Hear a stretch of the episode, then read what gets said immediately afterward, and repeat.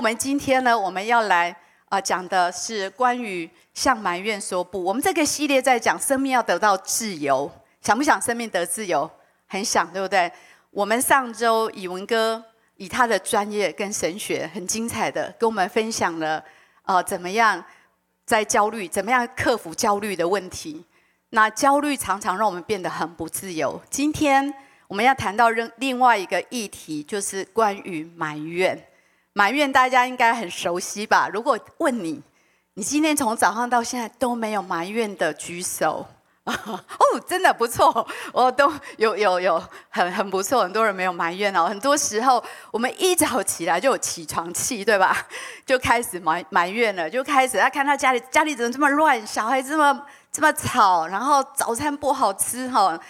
哎，我觉得最大的试探是开车出去的时候，你同意吗？哈，开车出去。真的蛮容易抱怨的，所以埋怨对我们来说是很熟悉的。但是呢，今天的经文说，凡所行的都不要怎么样发怨言。所以，我们今天要来想一想哦，怎么样让这个怨言这个习惯离开我们，都不要发怨言，都不要起争论。呃，我在预备这个信息呢，我就认真的去看一下，说古人是怎么抱怨的哈。在那个出埃及记，如果你有兴趣去读，还有民数记，你知道以色列人他们啊，就是在埃及很痛苦的时候，他们被苦待，他们在那当奴隶，所以呢很辛苦，所以他们就狂抱怨，然后抱怨到上帝都受不了，上帝说啊，他们的。哀叹的声音，他们痛苦的声音达到我的耳中来了，所以他就去感动摩西来帮助他们，把他们从埃及的地方带出来。你知道很不容易哦。你看过那个卡通还是电影演过那个埃及王子有没有？十个十个神迹，神行了十个神迹才才把他们带出来。但是呢，在旷野。他们真的是又从头抱怨到底。我在读那个经文，我在想说，摩西怎么受得了哈？你知道他付了很大的代价带他们。我只选了三个，他们不止抱怨三件事哈，他们抱怨大概五六件事情哈，死死的都在抱怨。那这是他们刚离开埃及的时候，你知道刚离开埃及哦，他们是哦昂首无惧，好，圣经这样写，然后是歌颂赞美神，你知道吗？但是呢。哎，等一下，埃及的追兵来的时候，他们就开始怎样？心里恐惧，然后开始发怨。我们看看他们怎么发怨，怎么发那个呃怨言哈。我用那个现代中文译本，比较白话一点哈，就听他们用白话来抱怨是怎么一回事。他们对摩西说什么？难道我们在埃及没有葬身的地方吗？为什么把我们带到旷野送死呢？你把我们领出埃及，你看你做了什么好事？我们不是在离开之前就告诉你这事会发生吗？我们告诉过你，别管我们的事，让我们在埃及做奴隶好了。做奴隶总比死在旷野强。哇，古人的抱怨也是蛮强。以色列人在旷野，你知道他们真的是不断的在发怨言。那摩西辛辛苦苦带着这么多人，大大小小离开埃及。啊、呃，第一个最大的敌人哦，不是不是埃及的追兵，你知道吗？最大的敌人是什么？他带领这些百姓的怨言，那真的是几乎要拿石头把摩西打死哈。第二第二个，我选了这个哈，因为他们就是在旷野饿肚子，没有东西吃，然后就开始发怨言。他们又说了，呃，我们宁可在那个埃及哈，我宁可上帝在那里就把我们杀掉。在埃及呢，我们至少可以围着肉锅，哈，吃得饱饱的。可是你们把我们带到旷野，要我们在这里饿死吗？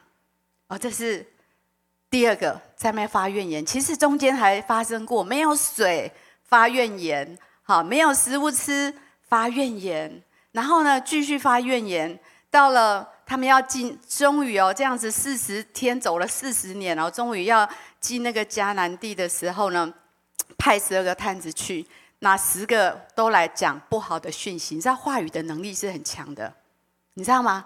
这十个人有两个有信心的讲了信心的话，但是有十个就说：“是啦，那里真的是流奶与蜜之地，那里真的是哦，那个葡萄这么这么大一串，我们要两个人抬，但是那里的人像巨人，而且他看我们像蚱蜢一样，所以呢，这十个人的发言，所有的百姓哦都哀嚎、哭嚎、沸腾起来。他们说：“我们宁愿死在埃及，或者死在旷野。上帝为什么领我们到这这个地方呢？”我们一定会被杀死，我们的妻儿一定会被掳去。我们回埃及去不是更好吗？他们讲了更过分的话，他们说什么？我们来选一个领袖带我们回埃及吧。哇！我在看这个时候，我觉得摩西真的很有耐心呢。我读完那一整段圣经，我晚上睡觉的时候，我被摩西感动了，因为他怎样？即使这样，上帝几乎快要把他们击杀，但是呢，摩西说：“你一定要跟他们去。”他为他们代祷。你知道这些以色列人很会抱怨，但是这些抱怨其实也蛮熟悉的，对不对？有时候我们看圣经都觉得这些人实在太过分了，这一些人不知感恩。你知道上帝跟摩西跟亚伦是付了多大的代价，竟然一路这样埋怨，给他们东西吃，也又埋怨，然后说没肉吃，又没水喝，一路的抱怨到底，甚至甚至到最后说要把不要。不要摩西当他们的 leader，真的不容易。但是你不觉得这些埋怨非常的熟悉吗？曾几何时，我们也一样，我们也跟神说：“主啊，我好苦哦，求你救我脱离我现在的生命的困境。”也许神真的是伸手介入帮助你。可是过了一段时间，我们跟以色列这些人也差不了多少。我们遇到一些不顺心的事。不满意的事，不开心的事，我们还是不符合我们期待的事情，我们一样在发怨言，只是台词不太一样而已，对吧？跟这些以色列人其实没什么两样。有时候我们的怨言也不会比较少。想想，上帝曾经在你生命做了多少美好的事情，你曾经在那里流泪敬拜感恩，但是你又想想，有多少时候，当有一些困难，有一些好像是。哦，那个撞墙期的时候，我们是不是也像这些以色列人一样呢？我们只是用了不同的台词，我们一样在挑战神，我们一样在跟神说：“哎，你真的是爱我吗？你真的是良善？我怎么遇到这个事呢？我怎么遇到那个事情呢？我怎么又遇到这个事？这么倒霉，这么衰，怎么会这样呢？你不是会保护我吗？”我们一样的常常在抱怨神，在挑战神，这是很真实的，这在我们生命里面。埋怨已经变成一个稀松平常的事，所以关于埋怨有几件事情。第一个是埋怨，就是我们把焦点放在哪里？请问是正面还是负面的事情？负面的，对吧？我们把埋怨就是放在把整个注意力，当你埋怨的时候，你的注意力都在那一些不好的事情，而且你如果埋怨人，你的焦点就在那个人不好的部分，所以你就一直的扩大。很多时候，当我们抱怨的时候，那个负能量、那负面的情绪不会变少，那不是一个疏解。我不知道有人说，哎，抱怨可能是良药还是毒药？好，等一下听完这边道，也许你可以想想看。有人说总是要抱怨一下，抒发情绪哈，但是真的你抒发完，你就变得更好了吗？还是这个情绪是在膨胀呢？还是你看到负面的事情是在膨胀呢？所以我们很多人。已经习以为常了，哎，真的，你没有刻意去留意啊，你真的不知道，你常常在抱怨，呃，很多时候已经习惯成自然了。我今天第一件事情很重要，就是我们要先能够觉察，原来我有在抱怨，你知道？很多时候我们都不知道自己在抱怨，因为那已经变成你讲话很自然生活的一部分，呃，你就完全没有感觉，所以特别刻意。的留意，你要刻意留意。如果今天开始，你刻意的去留意，说：“哎，我到底有没有抱怨？”就像一开始问你们说：“哎，今天早上到现在，你有没有抱怨？”可能你要想一下哦，可能你都忘了，其实你有抱怨，你有没有自觉？所以今天最终我们要觉察，我们要去留意，在我们的生活当中，我们是不是很容易就在发怨言呢？就在抱怨呢？这句话讲得真好，哈。有人说抱怨像什么？口臭。当他从别人口里吐露出来，我们会注意到；但是从自己的口中发出，我们怎样浑然不觉。哎，我现在如果问你，你旁边有谁非常会抱怨？是马上跑出某一个人的脸？会哦，好，别很很会抱怨的人，不管什么事情都是怨声载道，然后就是在那边非常多闲言闲语，非常不开心。哎，别人都可以去觉察你的抱怨，你很容易埋怨，但是有时候我们自己浑然不觉，因为那是习惯成自然。所以从今天开始，我们要来觉察，我们到底有什么是抱怨？到底我们有没有在抱怨？所以有一个问题是关于埋怨的疑虑，有人会说：“哎，埋怨人之常情嘛，哪有人不埋怨的？总是遇到不开心的事要说一下，那是心灵排毒。”那我们怎么来看这个问题呢？那我要来讲一下，诉说事实跟埋怨有不同的地方。诉说事实是什么？我在讲发生了什么样的事情，我在说。是真实发生的事情，我的感受是什么？我聚焦在分享我的感觉，而且我愿意去做改变跟调整，而不是对这个事情有非常我主观的解读，还有很多情绪在里面，这是不一样。举个例子，假设一个妈妈生病了，她很希望孩子多一点去陪陪她，但是孩子好忙哦，都没有办法来。那如果他在分享这个事实，他会说：“哦，我生病了，我很希望。”儿子能够多陪陪我，那他太忙，最近都不能来，我感到有些失望。我再来跟他乔个时间，希望可以跟他有时间在一起。那我想这就是在说明一个事实。但是埋怨是什么？埋怨是负面的对话状态，因为他有一种愤怒，有一种不满弥漫在自己的话语当中，发泄情绪，然后。为负面的情绪有一个借口，就是我没有想要改变，叫怨言、埋怨。最大的问题是什么？并没有要改变。有没有听过有人埋怨他的婚姻三十年，讲的都一样，差不多那些事，但是呢，三十年还是没有变，在一个公司很久，一直骂，一直骂，从领第一份薪水到退休，头发白了，还在还在骂，但是还还在那里，有改变吗？没有改变。所以，我们看看同样的例子，埋怨会怎么说呢？埋怨会说：“生那么多儿子有用吗？没有一个人要负责，不能早点去死。”哎，我真的听过，我真的听过有人这样讲，哈，就说：“哎，鬼气兮兮也看紧，哈，就是埋怨，就是说生那么多儿子有用吗？好，又没有人要负责啊，不如生一个就好了。”有听过这样的埋怨？所以今天我们要讲到三个重点，第一个。是埋怨为什么那么令人着迷，那么令人欲罢不能呢？然后第二个，我们要谈谈埋怨带来很严重的后果，你知道吗？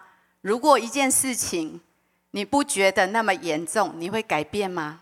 不会。我们要知道它有多么严重，我们才下定决心说埋怨，拜托离开我的生活，我不要再做一个埋怨的人，我不要再一直的。抱怨东，抱怨西，然后完全不去面对跟改变。所以三今天要分享这三个特别，让我们开始仔细的觉察，到底我有没有在埋怨，有没有在抱怨？为什么埋怨令人好欲罢不？我们先来讲讲话语的力量，在雅各书的三章二节一起来读。原来我们在许多事上都有过失，若有人在话语上没有过失。他就是完全人，也能勒住自己的全身。我们继续读这个经文，这样舌头在白体里也是最小的，却能说大话。看啊，最小的火能点着最大的树林。有一个妈妈跟我分享，啊，真的真的话语的力量很大。她说她年轻的时候，啊，她先生常常在外面工作，所以呢，她要回家，她很高兴，所以她就。煮的特别的丰富，煮很丰盛的一餐。等他回来，你知道他先生回来看到餐桌的菜，第一句话说什么？他先生说：“你们平常我不在都吃这么好，我在外面这么辛苦，啊，你不要浪费，不要吃这么好。你想想看，他的心，真的舌头是白体里最小的，那最小的火可以点燃森林。你知道他有多伤心，多挫折？很多时候就这样，不是吗？”就是很家里很平常很小的一件事情，我们很容易埋怨、抱怨，就是说啊，家里啊，小孩是怎么教的啊？那个是怎样？那个那个家里这么乱，是是谁？怎么都没有去整理？我们常常讲一些埋怨的话，而这些有时很像那个利剑穿到人的心里面。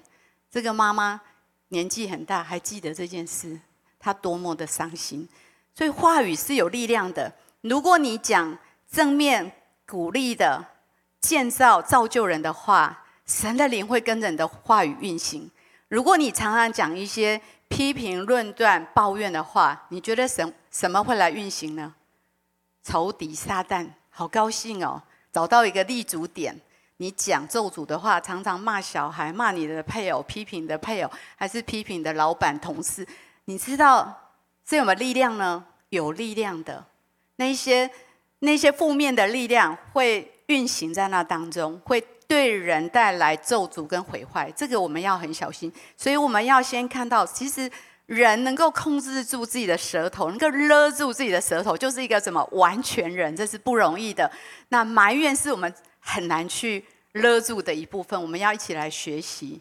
那为什么埋怨这么让人欲罢不能呢？因为它可以解决我们不被满足的期待。如果你有很多期待不被满足，最快的方法是什么？就抱怨呐，哈，就埋怨。所以很多时候人都有很多期待，我们都期待别人可以照着。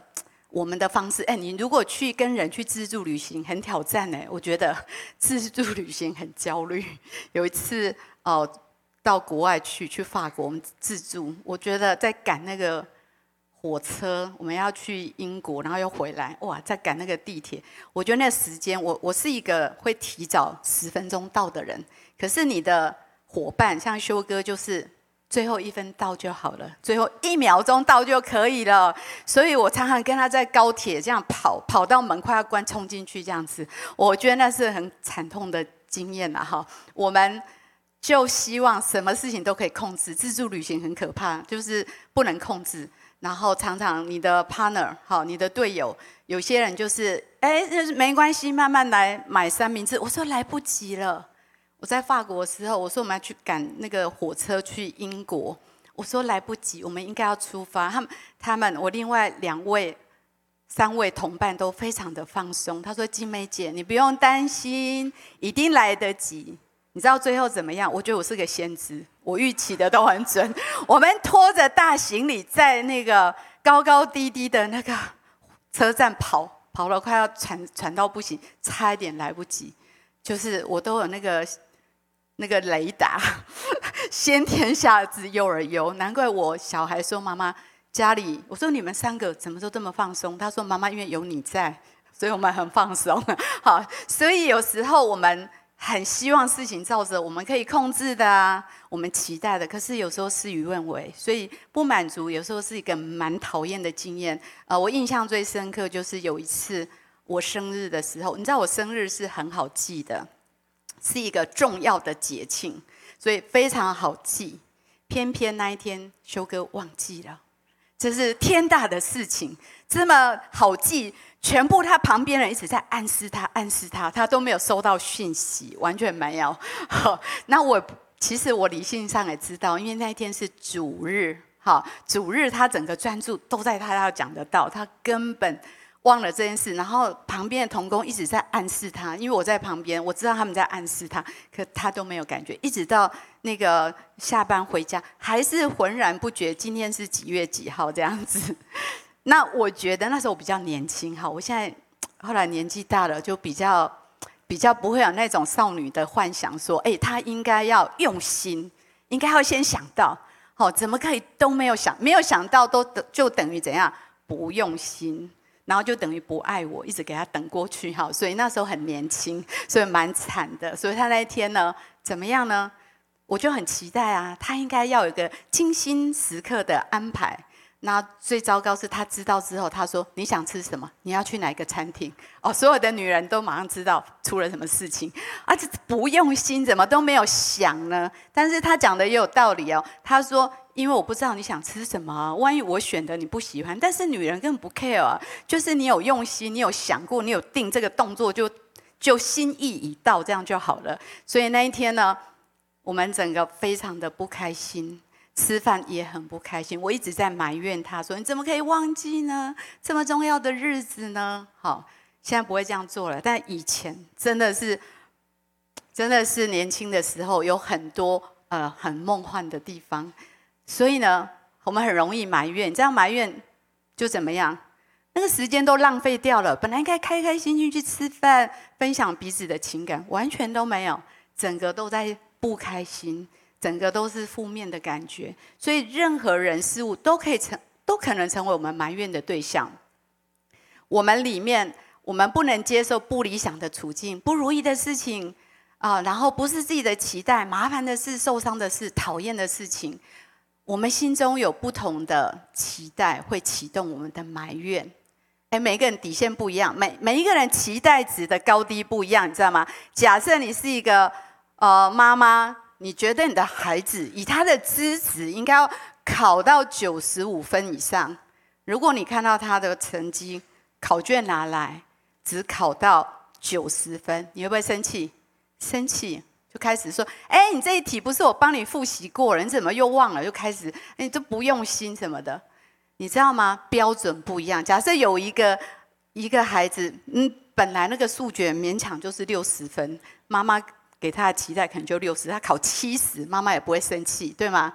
所以每一个人，其实我们有一个底线，埋怨底线，很容易埋怨的人，可能是很完美主义，还是很掌控的人，是特别容易抱怨。为什么？他的期待值是很高的。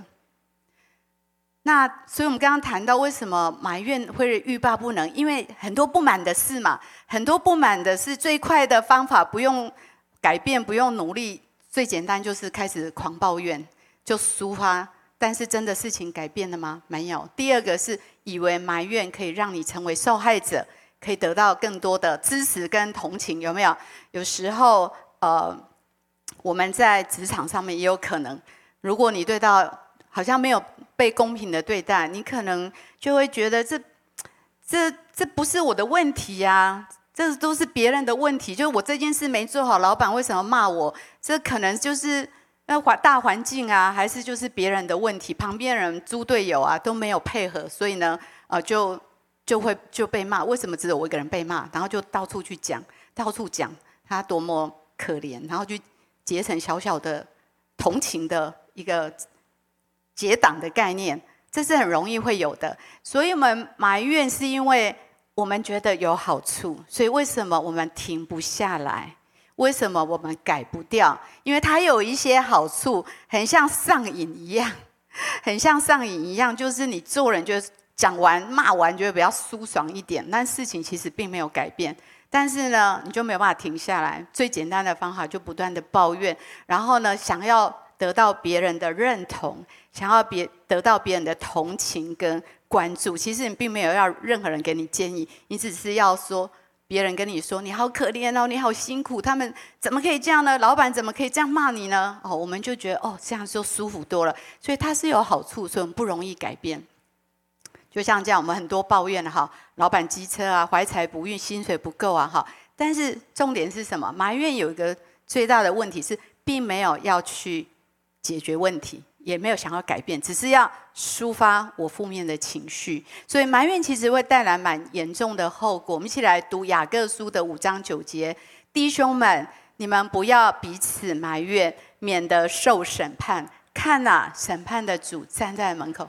诶，可以想想看嘛，你每次抱怨，审判的主站在你前面。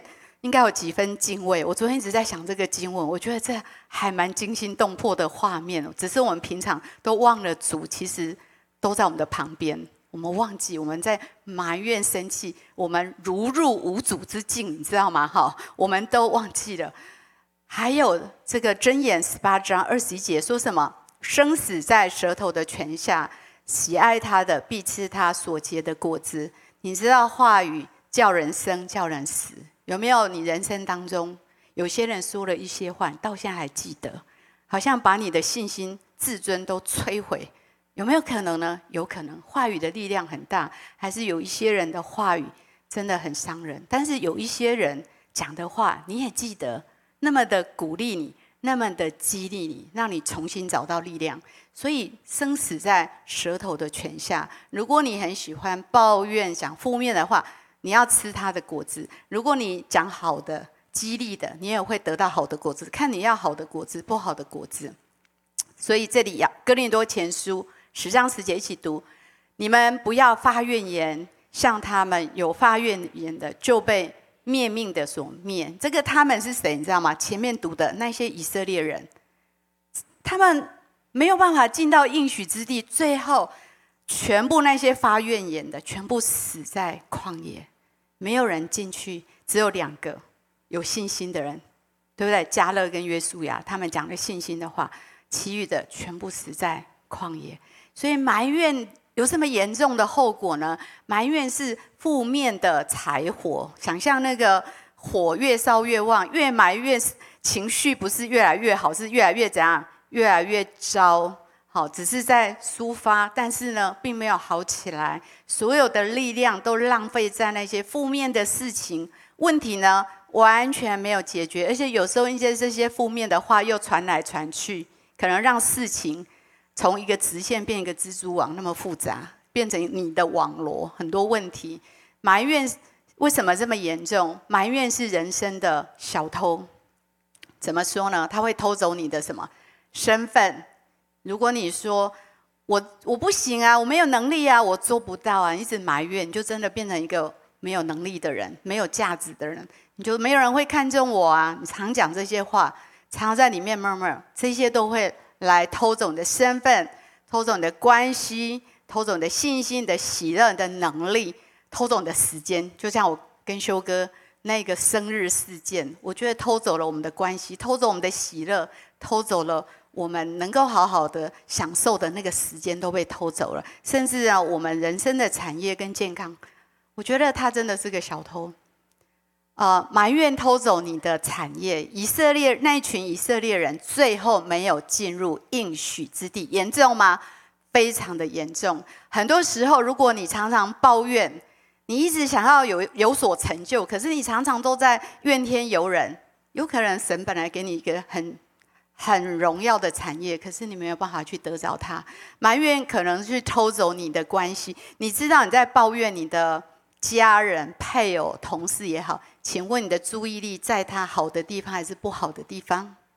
不好的地方，对不对？你一直看他不好的地方，你觉得你会越来越爱他吗？还是跟他关系越来越好吗？绝对不会的，因为你的专注点不断的在放大他他的不好。可是他真的这么不好吗？就像我跟修哥的生日事件，其实他平常对我非常的好，对不对？就那一天忘记而已。可是呢，当你在那个抱怨的时候，你就以偏概全，就觉得哦，你就是这样子，你就是不用心，偷走了你的关系，埋怨偷走你的健康，会吗？当你一直在埋怨，就是一直在注意那些不对劲的事情、不好的事情，你的生活都大部分充满这些不开心，然后。呃，不对劲的事，然后压力一直升高，然后会不会影响你的健康？一定会的。常埋怨的人，我相信一定会影响健康。圣经说，喜乐的心才是良药嘛。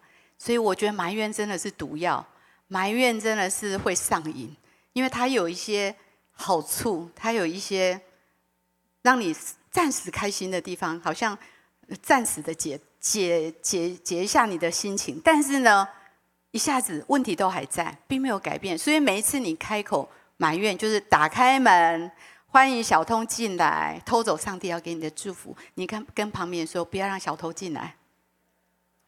所以就是不要让埋怨在你的生命里面，好不好？今天很重要，我们要说的是，让埋怨离开我的生活，不要在这里偷窃上帝要给我的祝福。在腓利比书。我们今天读的主题经文，我们再读一次：凡所行的，都不要发怨言，起争论。所以，我们要用对的配方喂养你的不满足。为什么？刚刚谈到埋怨，为什么会欲罢不能？就是因为不满足，对吗？不满足的期待很多，就是所有不满足的期待，都是我们发怨言的事情。所以要来解决根本的问题，我们不是要压抑。很多人说：“哦，你就是刻意不不埋怨，你会不会变很压抑？”不不不，我们不是要压抑，我们不埋怨，但是我们要去改变，我们要改变，我们要去解决这些背后的根本的问题，我们的怨言就会越来越少。怎么样来喂养我们里面不满足的感觉呢？我们要用什么配方来喂养我们的不满足呢？在加拉太书的六章七节，一起来读：不要自欺，神是轻慢不得的。人种的是什么，收的也是什么。我不知道你怎么面对你生活当中你觉得非常不满意的地方。有时候你很不满意自己，不满意你的家人、的配偶、你的小孩、你的同事、你的老板都有可能，你的小组长、你的同工都有可能。你到底要怎么去喂养他，去解决这个不满足、这个不满足的期待？我很喜欢这棵生命树，上过亿万的人看过这棵生命树。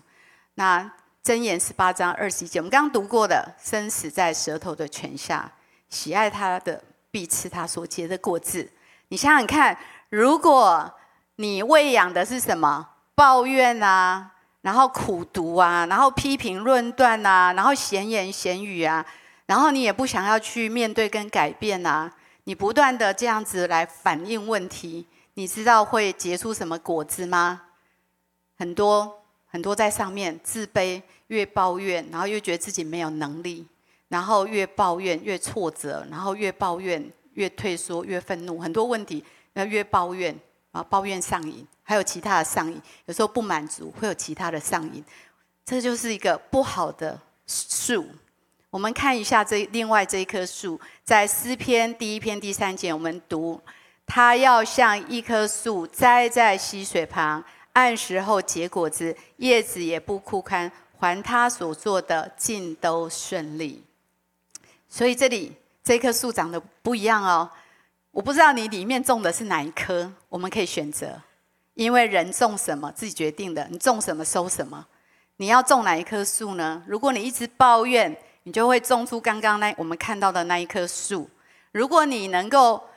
把你的所有的不满足，你生命当中的这些期待，带到上帝的面前，来跟神面对面，来跟神说，来跟神处理，那么我们就能够长出这棵树，因为他说喜爱神的话。喜爱亲近神，喜爱把这些问题，我们好像坐在他的脚前，好像一棵树，它的根是跟神连在一起的。我们可以长出圣灵的九个果子，所以我们最大的满足来自于神，好不好？从今天回去一个功课，列出你最常抱怨的，每一个人最常抱怨，不外乎那几件。你最常抱怨的人事物到底是哪一些？你最常容易发怨言的？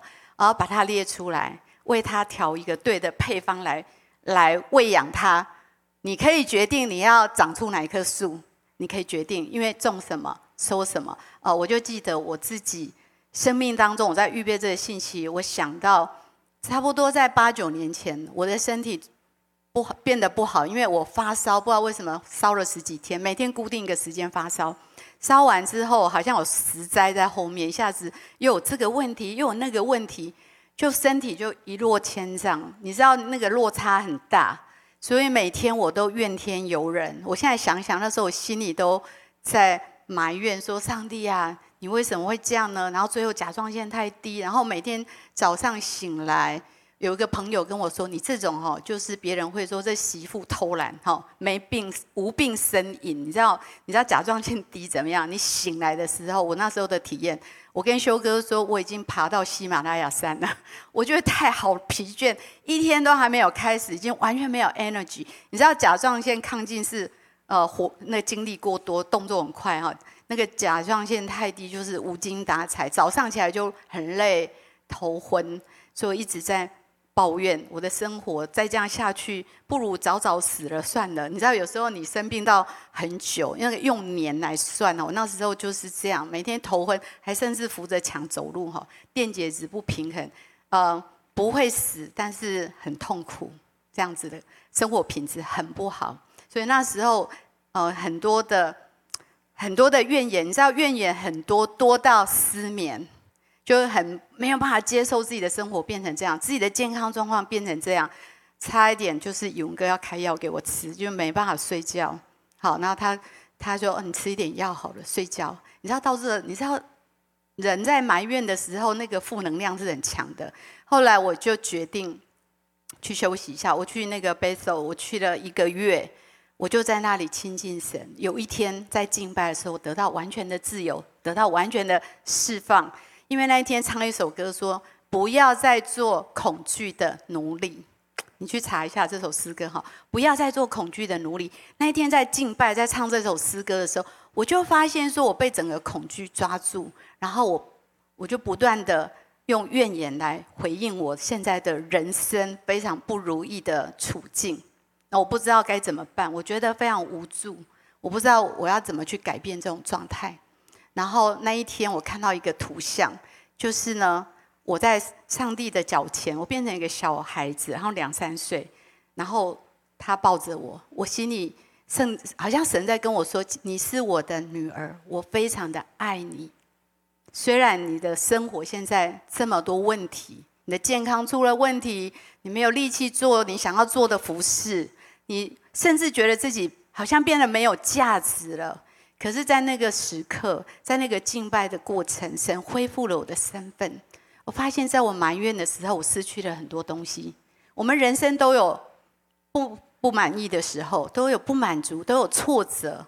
但是你怎么去回应呢？然后在那个敬拜，我觉得我在神里面找到一个最大的满足，完全得到释放，完全的喜乐回到我的生命里面。然后过了一段时间，我觉得我的甲状腺好了，我去验血，从那一天到现在，完全得医治了。再也没有，再也没有这个问题了，感谢主。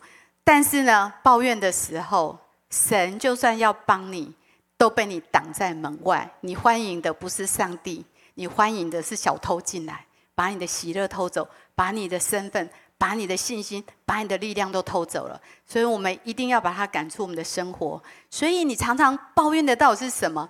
停止用那些不好的那些怨言来回应这件事情。求神让我们到他的面前，能够找到神对这件事情的看法，找到真正的满足，就不会常常被一些事情纠结。每次当不顺心的时候，回到我常常回到那时候我看到的那个图像里面，我是上帝所爱的女儿，然后很多事情就变得容易多了，就变得容易接受多了。接纳生命中不完美和挫折，最重要是。以感恩代替埋怨，跟旁边说，以感恩代替埋怨。我们生命当中一定会有很多不完美跟挫折，因为我们活在一个不完美的世界。我们死死的在面对大环境各种挑战，特别这几年大家都一起经历了失控的状态，很多没有办法，这人。整个世界是握在那恶者的权下，是不完美的。我们也死死的面对人性的挑战，会吗？旁边人有些心怎么这么坏？我以前呢、我看那个剧，我都觉得真的有这么坏的人。后来我发现真的有，后来我发现真的是有这么这么心不好的人。好，我真的以前都觉得，因为我们家很单纯，我觉得每一个人都是好人，很容易去信任别人。后来经过这么多的年日。我终于发现，那个连续剧演的是真的。有时候我觉得那太太不可思议，但是是真的。所以我们时时在接受环境的挑战、人性的挑战。但是好不好？让我们以感恩代替我们的怨言，因为埋怨并不能改变那个人，不不能改变现在整个的大环大环境。埋怨并不能带来这些改变，反而让你没有力量去面对，反而让你更加的无助。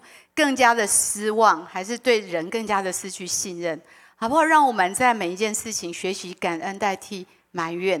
哦，修哥生病这段时间，我从他生命学到这件事情，我觉得我比以前少了很多很多的埋怨。以前我是很喜欢一切都是按着就是计划进行，现在我可以可以去面对每一天可能会发生的不完美、挫折。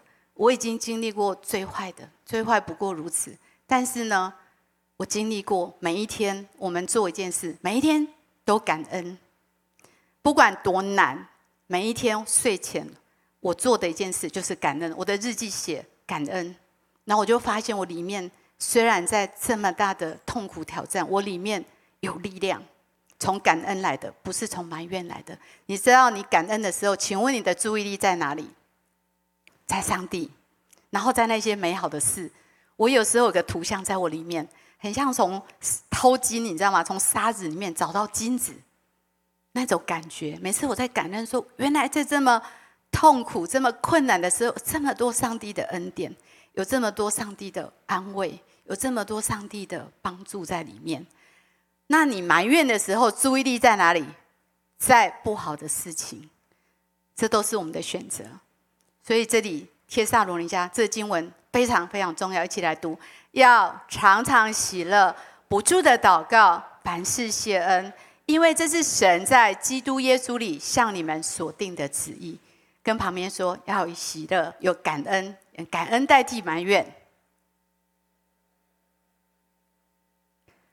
所以生活当中还是有蛮多挫折的，但是呢，求神帮助我们。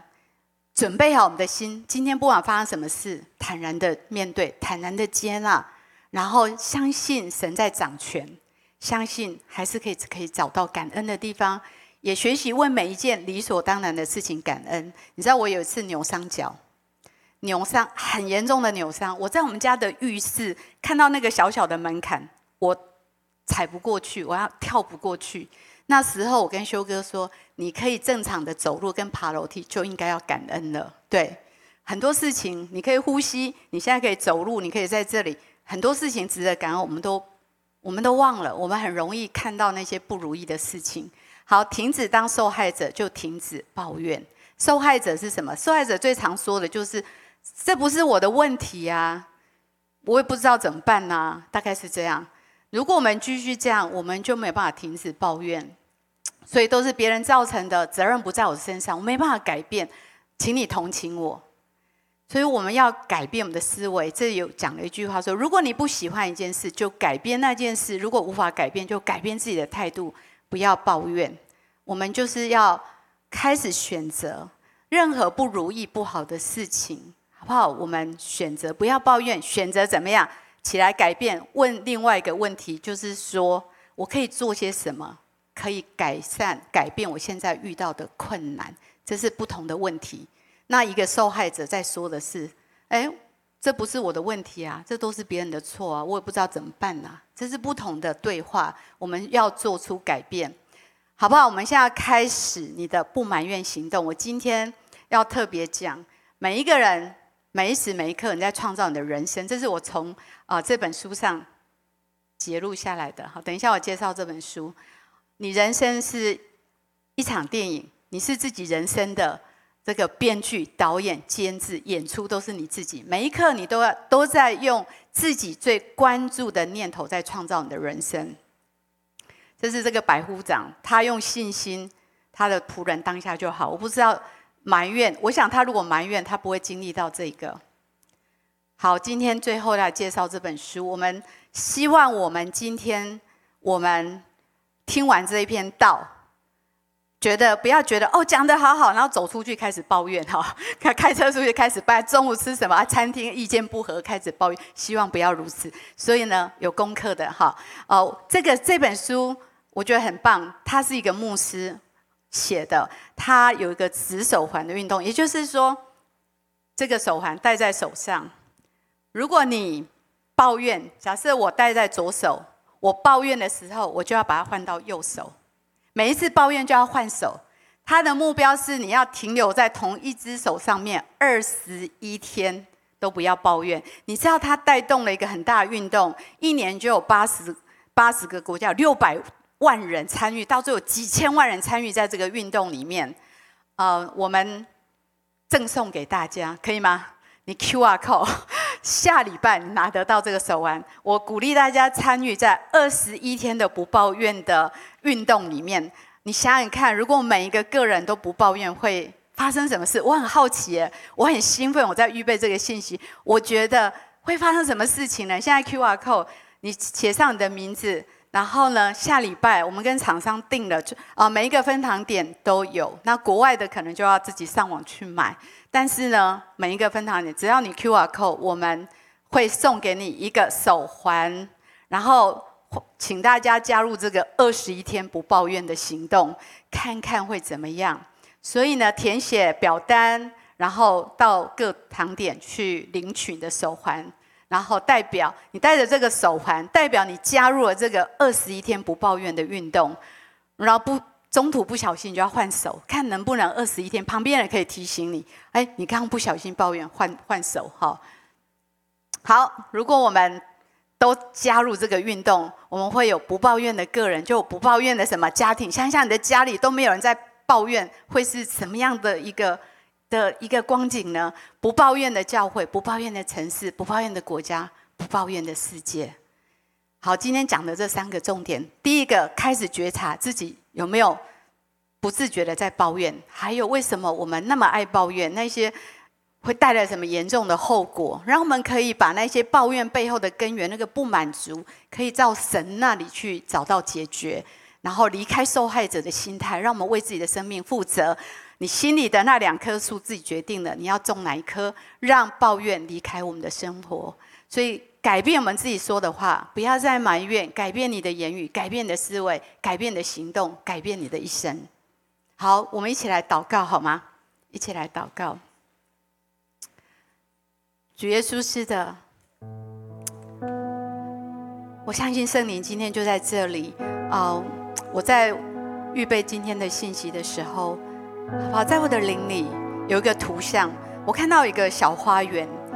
在那个花园里面有一只小狐狸，那小狐狸好像跑进你的花园来吃刚长出来的嫩芽。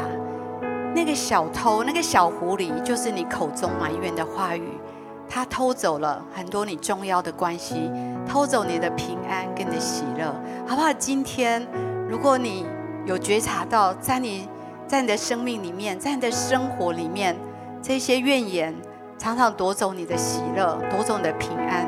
甚至一直在毁坏你跟孩子的关系，跟配偶的关系，跟你的男女朋友的关系，还是跟你同事的关系，还是跟你老板的关系，还是跟你在教会里面属灵伙伴的关系，好不好？今天就把这个小狐狸赶出去。我相信圣圣灵在这里。当你决定说我不要再有埋怨在我生活，他会离开。另外，我也有看到我们当中有些人。有时候你说我的生活没有什么值得感谢的，好不好？你先开始感谢，你就会看见生命当中还有许多值得感谢的事情。上帝会打开你的眼，不只看到那些不好，看到一些美好的事情正在发生。我们当中也许有些人，你最近刚来到教会，还是来没多久，我相信这不是偶然。你也许在寻找一些生命的答案，我相信神今天要邀请你。成为他的儿女，我相信他会给你一个全新的生命跟力量，让你可以胜过生命的这些不容易，能够找到生命的意义跟价值，好不好？如果是你，跟着我一起来祷告好吗？亲爱的主耶稣，亲爱的主耶稣，求你来到我的心里，求你来到我的心里，做我的主跟我生命的主，做我的主跟我生命的主。我把生命当中这些软弱、失望跟痛苦都交在你的手中。我把生命当中这些，求你赦免我的罪，求你赦免我的罪，洗净我一切的不义，洗净我一切的不义，赐给我人生的喜乐跟盼望，赐给我人生的喜乐跟盼望。谢谢你让我做你的孩子，谢谢你让我做你的孩子。我这样祷告，我这样子祷告，都是奉耶稣基督的名，都是奉耶稣基督的名。阿门，阿门。好不好？从座位上站起来，我们一起唱这首诗歌来回应。轻轻地来到你面前，在你爱中我心安恬，求你安慰我破碎的心灵，用你话语医治我生命，你将忧伤变为喜乐，将我软弱变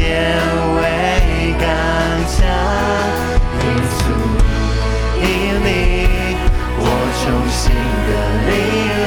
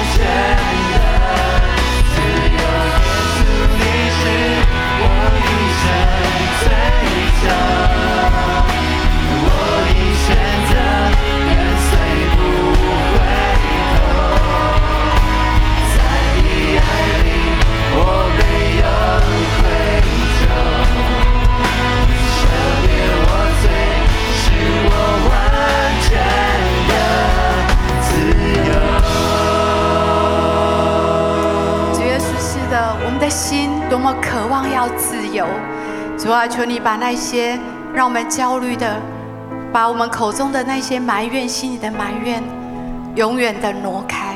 主，让我们以感恩来代替，让我们在你的里面找到最深的满足。让我们知道，无论发生什么事情，你坐着为王，你都在掌权。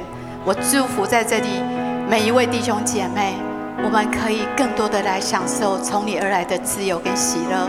这样祷告都是奉耶稣基督的名，阿门。把荣耀归给神。